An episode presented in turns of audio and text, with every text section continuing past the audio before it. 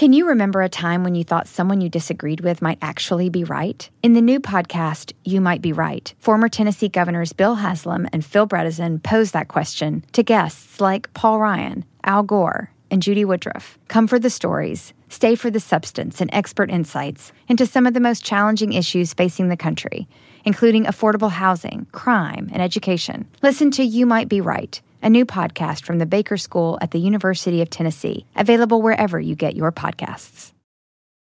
The legends are true. Overwhelming power! The sauce of destiny. Yes! The most legendary sauce has arrived as McDonald's transforms into the anime world of WickDonald's. The greatest flavors unite in all new savory chili McDonald's sauce to make your 10-piece Wick Nuggets, fries, and Sprite ultra powerful. Unlock manga comics with every meal and sit down for a new anime short every week only at WickDonald's. Ba-da-ba-ba-ba, go! At participating McDonald's for a limited time while supplies last.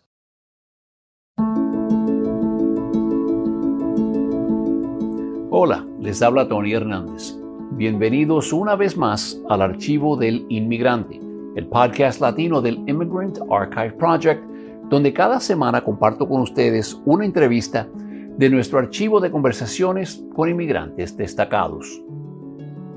El 9 de diciembre del 2012, a pocas horas después de realizar su último espectáculo, un avión comercial que transportaba a Jenny Rivera y otros seis pasajeros se estrelló minutos después de despegar de Monterrey, México. No hubieron sobrevivientes y Jenny Rivera solo tenía 42 años. La entrevista con Jenny Rivera, que estamos por escuchar, se grabó solo unos meses antes de su trágica muerte. Jenny estaba en ese entonces en la flor de su vida y nadie se hubiese imaginado el poco tiempo que nos quedaba con la diva de la banda.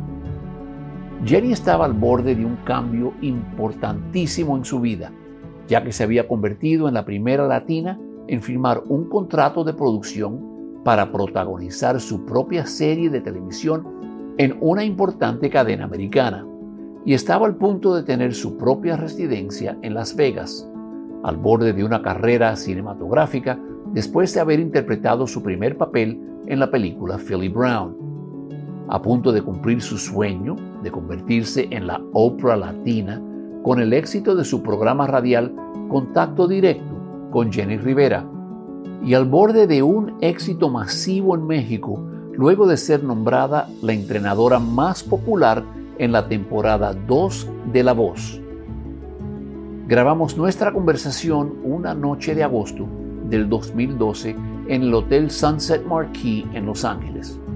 Recuerdo que Jenny llegó con solo su publicista, su peluquera y maquilladora y su esposo. Confieso que Jenny me pareció mucho más humilde y tranquila de lo que yo esperaba. Desde que llegó se hizo sentir en casa y hizo que cada persona en el set se sintiera igual de cómodos. Jenny sin duda alguna tenía un don para la gente. Era abierta, amable y rápida para reír o para señalar su diversión a través de sus ojos sonrientes. Aquí les presento mi conversación con Jenny Rivera. Rolling, Carlos, we're good? Do I look at you or the cameras? Look at me, forget Great. about the cameras. Forget about everybody else. I sure will. It's a conversation between two old friends that just met five minutes ago. Jenny, empecemos como hacemos con todo, por favor, con, con tu nombre y, y nacionalidad. Mi nombre es Jenny Dolores Rivera. Soy mexicoamericana. Jenny, ¿dónde que naciste? Nací en Los Ángeles, California, muy cerquitas de aquí. ¿Qué recuerdas de tu niñez? ¿Qué recuerdo de mi niñez? Muchísimas cosas. Recuerdo que mi niñez era muy bonita, ah, muy humilde, económicamente limitados bastante, pero recuerdo que me atraía mucho la lucha de mis padres, que mis padres luchaban y se escuchaba mucho en casa. Hay que darle lo mejor que podamos a nuestros hijos. Eso sí, a pesar de que vivíamos aquí en Estados Unidos, la música mexicana y el idioma español siempre, siempre estuvo ahí. Nunca faltó. ¿A qué se dedicaban tus padres? Mis papás se dedicaban a muchísimas cosas, a lo que viniera.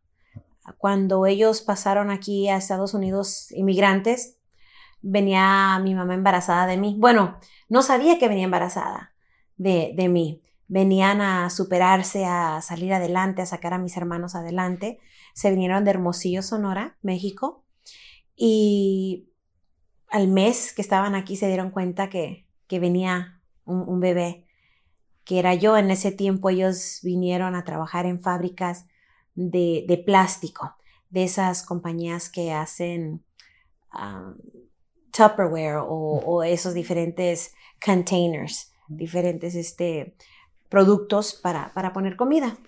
Y de ahí trabajaron desde fotógrafo de Polaroid, mi papá, trabajaron en puestos en los swap meets, en los tianguis, le llaman a la gente mexicana, y trabajaron una vez hasta una cantina compraron y la trabajaron también, pusieron un restaurante, uh, un poco de todo, un poco de todo. ¿Y qué conoces de lo que era la vida de ellos en México antes de salir para los Estados Unidos? La verdad no conozco mucho. Sé que si nosotros vivíamos económicamente limitados aquí de niños, la vida de mi papá y mi mamá era mucho más difícil. Mi papá cuando llegó a Hermosillo, Sonora, venía uh, de la Barca, Jalisco, donde él nació. Se lo trajo mi abuelita a los 12 años de edad a Hermosillo, Sonora, y porque su papá era, era soldado, mi abuelo era soldado, era de esos hombres machos, fuertes, que, que, que con el traje de soldado o no, él, él, era el que mandaba. Entonces se desaparecía en, en, en el ejército mi, mi abuelo por muchos años y en una de esas idas mi abuelita y mi papá se fueron a Hermosillo, Sonora de 12 años. Y ahí vivía mi papá vendiendo quesos en los camiones, vendiendo carne que vendía mi, abuelita uh, y ponía a mi papá que le ayudara. Cuando tenía 16 años mi papá vendía boletos de lotería y se metió a un restaurante ahí en, en Hermosillo donde se dio cuenta que él al intentar vender boletos de, de, lotería se dio cuenta que había un concurso de aficionados de canto. Y se quedó hasta el final a ver quién ganaba ese concurso y se enamoró de la cantante, de la ganadora, era mi mamá. Y de ahí ella tenía 15 años, él tenía 16, a los tres meses se la robó, como dicen los mexicanos, y de ahí salimos todos nosotros de Ajá. esa historia por un boleto de lotería. se sacaron la lotería los dos. Yo creo que sí, se sacaron la lotería y luego tuvieron una lotería más grande y yo soy un pedacito de, de esa lotería. Qué lindo, qué lindo. ¿Qué consejo recuerda que te daban tus padres cuando niña? Fíjate que apenas en estos días le hicimos en mi programa de radio una llamada a mi papá, le estamos haciendo llamadas a todos los, los radioescuchas que querían comunicarse por teléfono y decirle unas palabras bonitas para el Día del Padre a, a su papá. Entonces mi hermana y yo nos comunicamos con mi papá y las palabras de mi hermana fueron de que le daba las gracias a mi papá por porque él le enseñó que ella todo lo podía, que que no se diera por vencida, que nada era imposible. Y esas palabras a una niña se le quedan impregnadas. Entonces, uh, eran las palabras que ella le quiso dar. Gracias, papá, por, por haberme dado eso, por haberme permitido creer en mí misma y, y decirme que aunque me pueda caer, me puedo levantar. Y, y, si fracaso, no importa, lo importante es que intenté caminar. Uh, y yo le dije a mi papá, que yo le daba las gracias porque él desde pequeña, cada que abro los ojos a las 5.45 de la mañana, pienso en mi padre. Mm. Porque mi papá uh, nos levantaba a las 6 de la mañana todos los días. Era sábado y domingo y nosotros nos quejábamos y decíamos, papá, no hay escuela ahora. No me importa, dice, tienen que despertar antes de que salga el sol y pónganse a ver qué hay, a hacer que, pónganse a ver qué, qué hayan que hacer. Algo hagan, pero hagan algo y todavía hasta este día, yo creo que puede ser frustrante para mis hijos o para mi esposo que yo pelo los ojos temprano y, este, y a buscar a, a ver qué hago, como decía mi papá. Wow. ¿Desde niña eh, eras consciente de los sacrificios de tus padres? Sí, sí, porque muchos de esos sacrificios me incluían a mí. Cuando nació mi hermano Juan, yo tenía nueve años y a ellos no les alcanzaba, a, a mis padres no les alcanzaba para pagar un babysitter. Entonces a mí me tocaba, como ellos trabajaban de madrugada, a mí me tocaba cuidar al niño recién nacido. Y era, era bien llorón, era muy llorón mi hermano. Entonces yo me iba desvelada a la escuela. Me parece que estaba en tercer grado, yo creo. Entonces, los sacrificios de ellos por trabajar y sacarnos adelante, pues nos incluían a nosotros también. Mm, Eso significaba que mi hermano mayor tenía que cocinar y poner frijoles y entre todos teníamos que limpiar casa, porque mamá y papá tenían que dormir también para poder hacer un- algunas cosas antes de volver a irse a trabajar. Como reconociste los sacrificios de tu padre, de tus padres, eh, ¿te viste comprometida de alguna forma en, en- en ser exitosa para pagarle los sacrificios? Yo no sé si sea por las ganas de pagarles el sacrificio, quizás inconscientemente lo quieres hacer.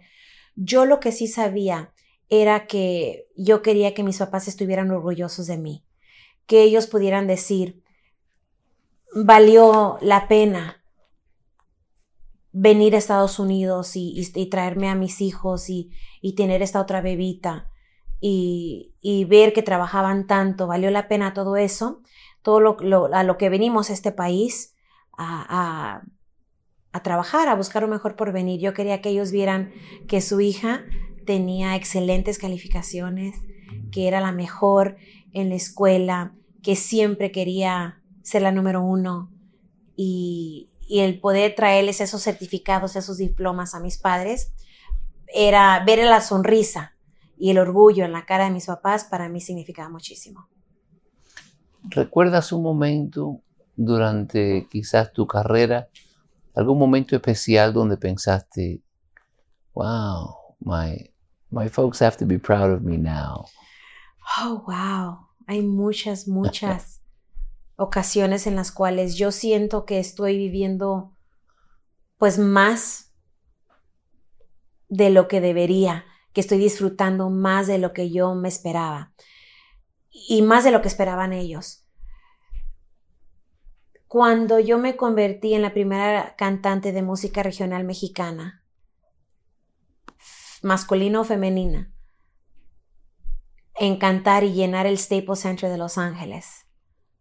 Yo dije, salí al escenario y vi a mis padres, mis hermanos, mi esposo, mis hijos, mi nieta, mi- mis fanáticos ahí. Ahí es donde dije, ojalá que mi papá y mi mamá estén contentos y puedan estar orgullosos de mí. Que pueda decir, valió la pena por ver a mi hija en ese escenario. Can you remember a time when you thought someone you disagreed with might actually be right? In the new podcast, You Might Be Right, former Tennessee governors Bill Haslam and Phil Bredesen pose that question to guests like Paul Ryan, Al Gore, and Judy Woodruff. Come for the stories, stay for the substance and expert insights into some of the most challenging issues facing the country, including affordable housing, crime, and education. Listen to You Might Be Right a new podcast from the Baker School at the University of Tennessee, available wherever you get your podcasts. The legends are true. Overwhelming power! The sauce of destiny. Yes! The most legendary sauce has arrived as McDonald's transforms into the anime world of WickDonald's. The greatest flavors unite in all new savory chili McDonald's sauce to make your 10-piece Wick Nuggets, fries, and Sprite ultra-powerful. Unlock manga comics with every meal and sit down for a new anime short every week only at WickDonald's. Ba-da-ba-ba-ba, go! At participating McDonald's for limited time while supplies last. Si disfruta de nuestro podcast, favor dejarnos un rating de 5 estrellas y un review en Apple Podcast. Y por favor suscríbase en su plataforma favorita. ¿Y qué le significa eso a tu mamá, que fue cantante, que cantó también? Pues mira, sabrás que siempre hubo, hubo pleito, hubo problemas entre mamá y mi papá, porque mi papá quería que fuera cantante. Mi papá también canta, él es el productor, ha sido un productor exitoso de música regional mexicana por muchos años, entonces él quería que yo fuera cantante, mi mamá quería que fuera enfermera o maestra o abogada. Y, y era un pleito entre ellos que, que me jalaban por un lado y me jalaban por otro. Yo no quería la carrera artística que decía mi papá porque mi mamá me decía que era una carrera muy sucia. Ahora me doy cuenta que sí es cierto, pero ah, estudié, estudié porque me, fascinaba el estudio y fui al colegio, a la universidad y siento que, que tuve a mi mamá contenta al recibirme con un bachillerato en administración de empresas. Y no fue hasta después que yo decidí cantar como hobby. Y así entre disco y disco, hobby, hobby, pues empezaron a tocar mi música en la radio y se convirtió en esto que es ahora. Pero, pero mi mamá en aquel tiempo, cuando yo empezaba como hobby a cantar, pues como no era nada serio, no se preocupaba. Cuando ya vio ella que en 1999, cuando mi música empezó a tocar en la radio, que me solicitaban para cantar en, en, en, antros, en nightclubs, en el área de Los Ángeles, que empecé a tomar más en serio la carrera y que fue porque me decían, me, decían que nunca, que nunca iba a poder lograr hacer nada como cantante, que una madre soltera de tres hijos en aquel tiempo, una con, con un físico tan normal como el mío, no como el, el, el, que es fabricado por muchas disqueras, decían que, que una mujer como yo nunca podía lograr nada en esta carrera. Sentí coraje, sentí coraje, pero recordé lo que decía mi papá. Todo lo puedes hacer, todo puedes lograr, todo puedes, este, puedes llegar a, a cumplir cualquier meta que tú te propongas. Entonces yo simplemente quise por dos años trabajar en esta carrera para, para demostrar que sí podía. Entonces sí pude, pero ya me quedé ya, ya son muchísimos que ya casi 15 años. Y, y mi mamá en aquel tiempo decía, vas a sufrir mucho, no te va a gustar. Y ahora que ella me ve en los escenarios, ahora es, yo puedo decir que se pelean entre ella y mi papá de ver quién es mi, mi, mi number one fan. That's beautiful. It is. That is beautiful. You know, we, we had the pleasure of conducting uh, this interview with Sergio Ballín Mm. the other day. Um, y recuerda cuándo fue que se enamoró de, de, la música, escuchando los discos de los Beatles de un, de un vecino. Mm. Y Abbey Road, you know, yeah, I know what I want to do, this is magic, this is unbelievable, you know. Yeah. Eh, ¿Tuviste un momento así? De cuando yo de dije, descubrir, decir, wow, esto es lo que quiero, esto es lo que me llena. yo recuerdo que mi papá me, me, me regañaba, se enojaba porque él tenía la radio siempre en español. En casa no se podía hablar inglés.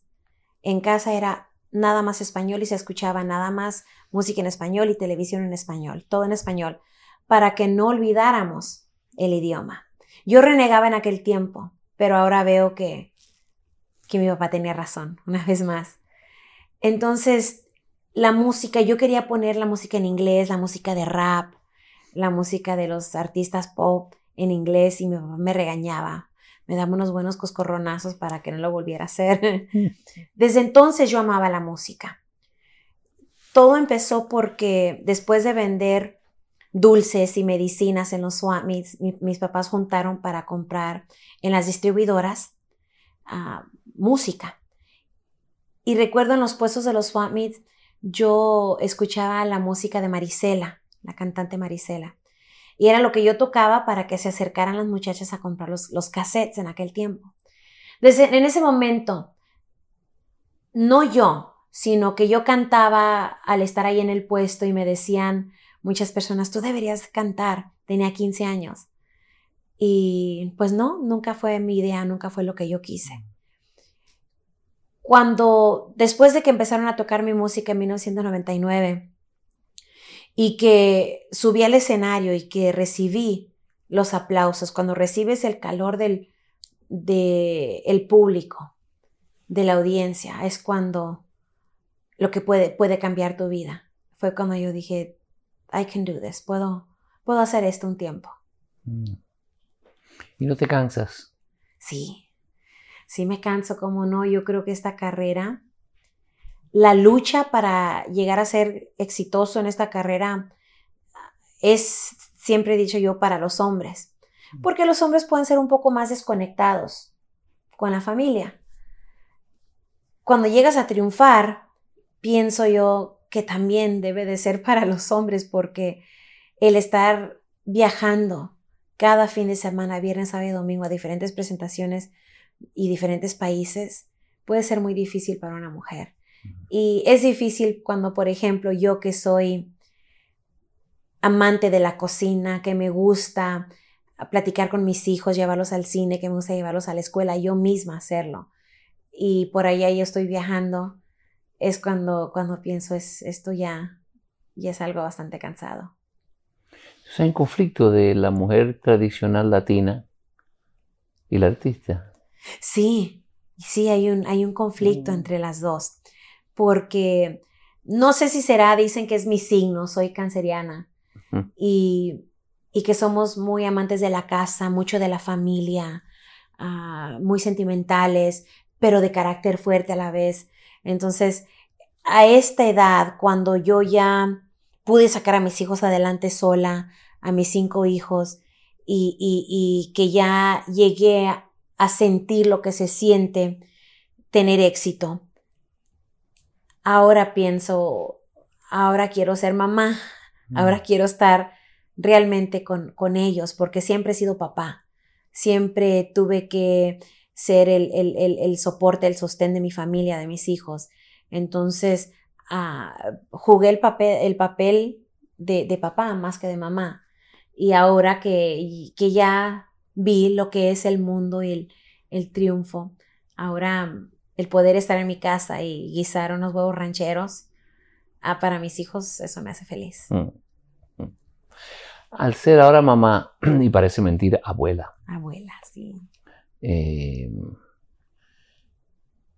do you see yourself in the role of your own parents at times?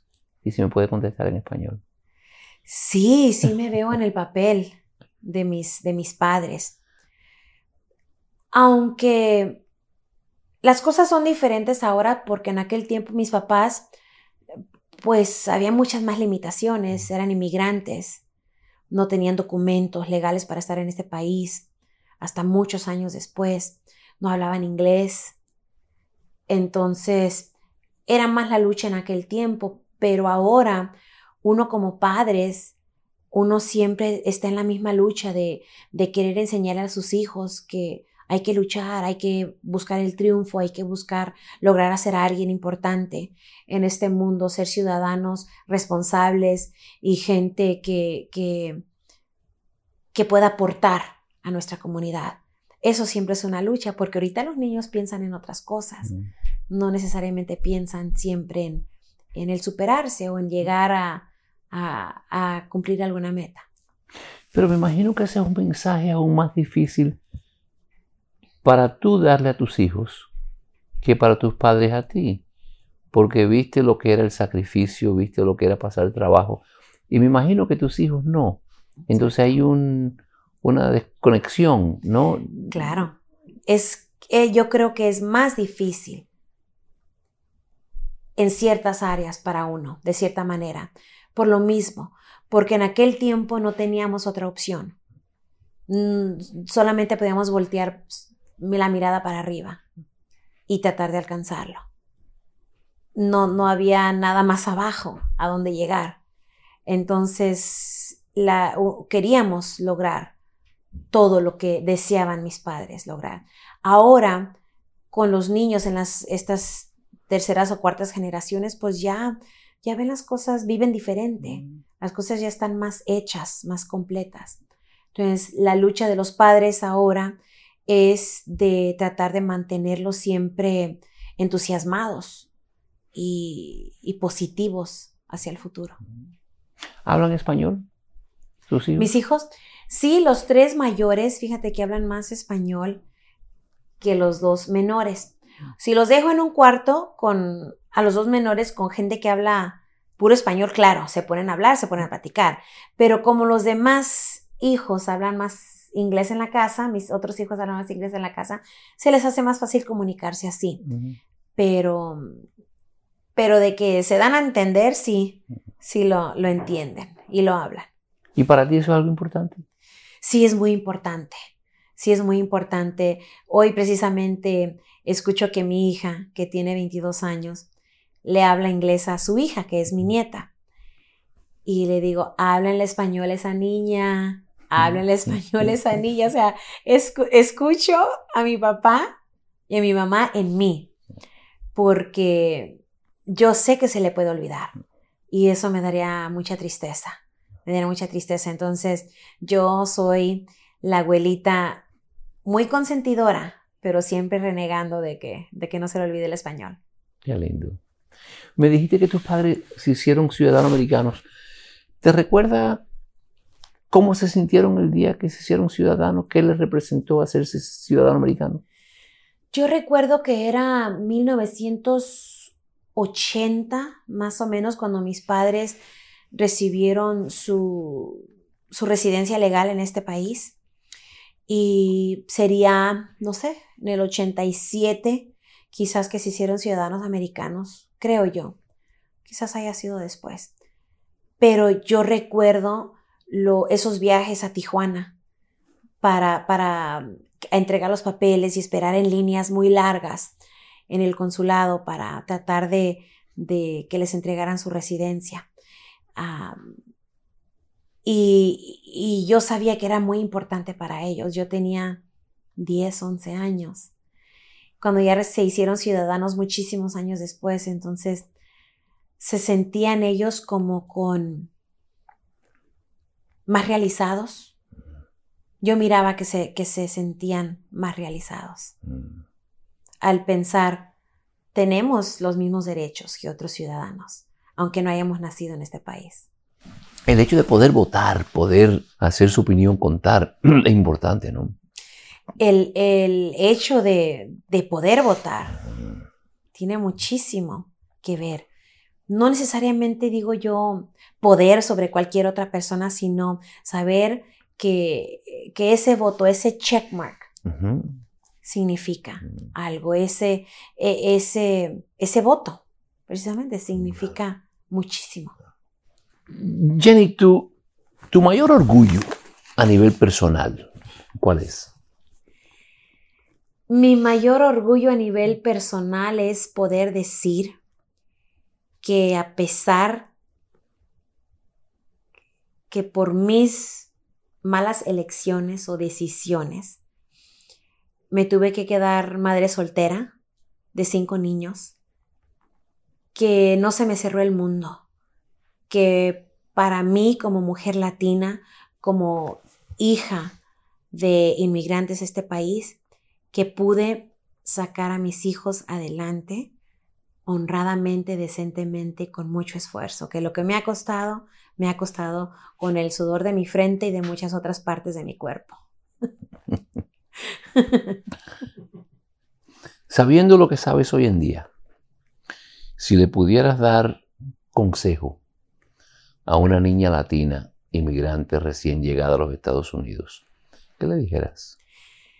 Si llegara a mí la oportunidad de hablar con una jovencita inmigrante aquí en los Estados Unidos, yo le diría, pregunta, habla, busca, porque sí hay oportunidades.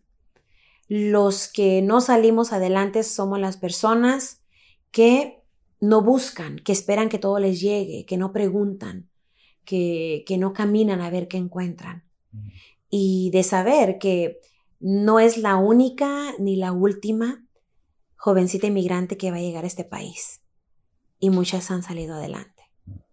Claro que es posible. Por último, eh, ¿cómo defines el, el sueño americano? Mi definición del sueño americano es que realmente es un sueño de muchas nacionalidades. En mi caso, es el sueño, a pesar de que soy mexicoamericana, es el sueño mexicano, pero en este país, donde ya estamos unidos con, pues ya no somos una minoría, ya somos una mayoría. Entonces, por eso es que le llamo yo el sueño mexicano en, en, en los Estados Unidos. Es poder lograr el estar estable, el estar estable en este país, ah, con un buen trabajo y no solamente esperando que el país nos dé a nosotros, sino uno también poder aportar. Eso para mí es el sueño mexicano, americano. Jenny, muchísimas gracias. Thank you. Antes de concluir mi conversación con Jenny, le pregunté si estaba dispuesta a contestar un par de preguntas en inglés. Me dio hasta pena preguntarle porque, bueno, ya era tardísimo y todos estábamos sumamente cansados. Pero Jenny, amable como siempre, accedió al momento. Should we try to get some things in English? What do you guys think? Yeah, I like that thing of the, of the dream. I'm sure you did. Everybody else here did too. Yeah. Yeah, yeah. Give me your, if, if you would, if you'd humor me for a second. Uh, The definition of the yeah, American dream. yeah, your definition of the American dream. And by the way, I love something that you mentioned in it. You said Estamos Unidos. There's got to be a whole great play there on Estados Unidos Right. under the term Estamos, Estamos Unidos. unidos, exactly. Yeah, a ton of visuals hit me as you said Estamos Unidos for some reason. My definition of the American dream is that in reality, it's it's a dream, but of many different nationalities. In my case, it's the Mexican American dream. But since my parents came from Mexico, I'm living their Mexican dream in the United States. I believe that the Mexican American dream in this country is to be able to be stable and set with a good job, with a good family, and being able not just to take from this country, but to give, to help. Um, we are, Latinos are the great majority. We're no longer a, a minority. And that's beautiful. I think we're, we're living the American dream, if that's what you want to call it. One last question. You have millions of loyal fans, Very. both for your music and both on radio. If you could speak to the average, if there is such a thing, the average American in middle America, what would you like them to know about your fan base? I would like to let the average American know that my fan base is a great mixture of people from the ages of three years old to the age of 93 years old. That yes, some of us wear the cowboy boots and the cowboy hats, but a lot of us are women and men that have studied in this country and that are bilingual. And that because we listen to Spanish music and because that's the way that I live, it doesn't mean that we can't give and we're not a significant part of this country. That we can, um, that we can vote, that we can help, that we can supply. It's not, it's not just with the sombreros. We're a little bit of everything. Wonderful. Anything you guys could ask before we close? Gil? I think it was unbelievable. Nothing else to add, Your Honor. that okay. Okay. You rest your case? Rest my case. And the jury rules in your favor, my Thank dear. you that was so much. I'm absolutely used to that. wonderful. I know you are. Thank you. I love to win. Thank you so much for coming in. I Well, hope thank that you was guys for your patience. Si disfrutas de las historias que compartimos y quiere ayudarnos a traerle más, únase a cientos de otros donantes y haga una contribución deducible de impuestos al Immigrant Archive Project. Gracias a muchos de ustedes hemos podido recopilar miles de testimonios de inmigrantes, como el que acabamos de escuchar, que ahora se archivan en la Biblioteca del Congreso de los Estados Unidos. Si desea ayudarnos a expandir nuestro proyecto, visite nuestra página web immigrantarchiveproject.org y haga clic en el botón Donate.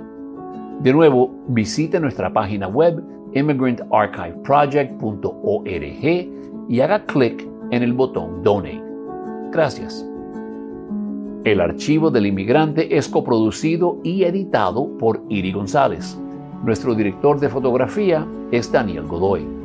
Para más historias, favor de visitar nuestra página web immigrantarchiveproject.org.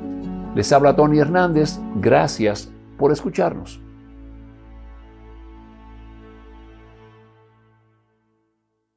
Is America's primary system working? Is the Electoral College still the best process for electing a president? Could a third party candidate ever be successful? In a new season of You Might Be Right, former Tennessee governors Bill Haslam and Phil Bredesen gather the country's top experts to explore these issues and more as we approach the 2024 presidential election. Listen to You Might Be Right, a new podcast from the Baker School at the University of Tennessee, available now wherever you get your podcasts. The legends are true. Overwhelming power! The sauce of destiny. Yes! The most legendary sauce has arrived as McDonald's transforms into the anime world of WickDonald's. The greatest flavors unite in all new savory chili McDonald's sauce to make your 10-piece Wick Nuggets, fries, and Sprite ultra powerful. Unlock manga comics with every meal and sit down for a new anime short every week only at WickDonald's. Ba-da-ba-ba-ba, go! At participating McDonald's for limited time while supplies last.